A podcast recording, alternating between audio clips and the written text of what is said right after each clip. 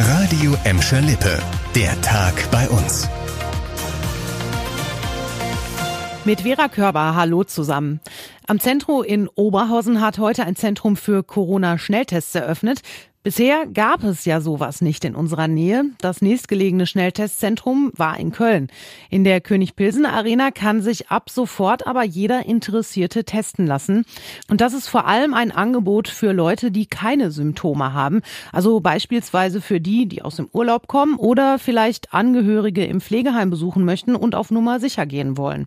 Ihr könnt aber nicht einfach so zum Testzentrum. Dafür müsst ihr einen Termin machen. Und das geht ausschließlich online. Und zwar auf meincoronaschnelltest.de. Da findet ihr dann verschiedene Termine, aus denen ihr auswählen könnt. Das Ergebnis des Schnelltests soll nach spätestens 30 Minuten da sein. Das verspricht der Betreiber. Pro Test werden knapp 39 Euro fällig.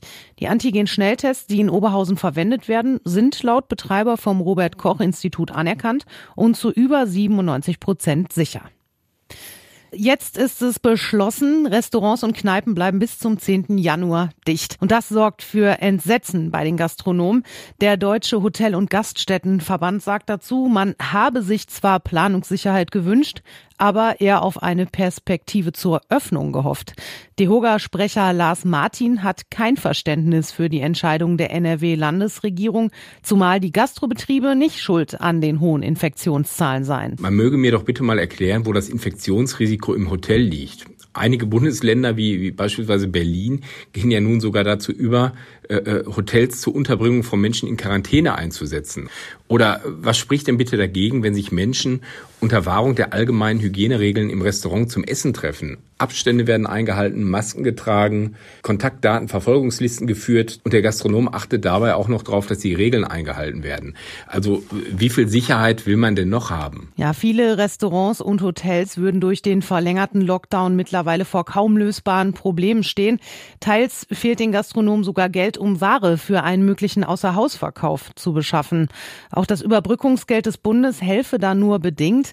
Das komme nämlich zu spät und sei für größere Betriebe Betriebe zu niedrig gedeckelt. In Gladbeck, Bottrop und Gelsenkirchen sollen wir in diesem Jahr auf große Silvesterfeiern und auch auf Feuerwerk verzichten. Darum bitten unsere Städte. Außerdem sollten in Bottrop auch die Tetraederhalde und die Halde Haniel in der Silvesternacht nicht besucht werden. Die Mehrheit des Gelsenkirchener Rates sagt, eine zu hohe Feinstaubbelastung, panische Haus- und Wildtiere und ohnehin schon ausgelastete Krankenhäuser wären gute Gründe, auf ein Feuerwerk zu verzichten. Und auch aus Gladbeck kommt der Appell in diesem Jahr, lieber kein Feuerwerk zu machen. Wie in Gelsenkirchen und Bottrop wird es auch hier kein öffentliches Feuerwerk geben. Verboten ist das Silvesterfeuerwerk aber nicht. Die Städte hoffen jedoch, dass sich die Leute an die Empfehlung halten. Und das war der Tag bei uns im Radio und als Podcast. Aktuelle Nachrichten aus Gladbeck, Bottrop und Gelsenkirchen gibt's jederzeit auf radioemschalippe.de und in unserer App.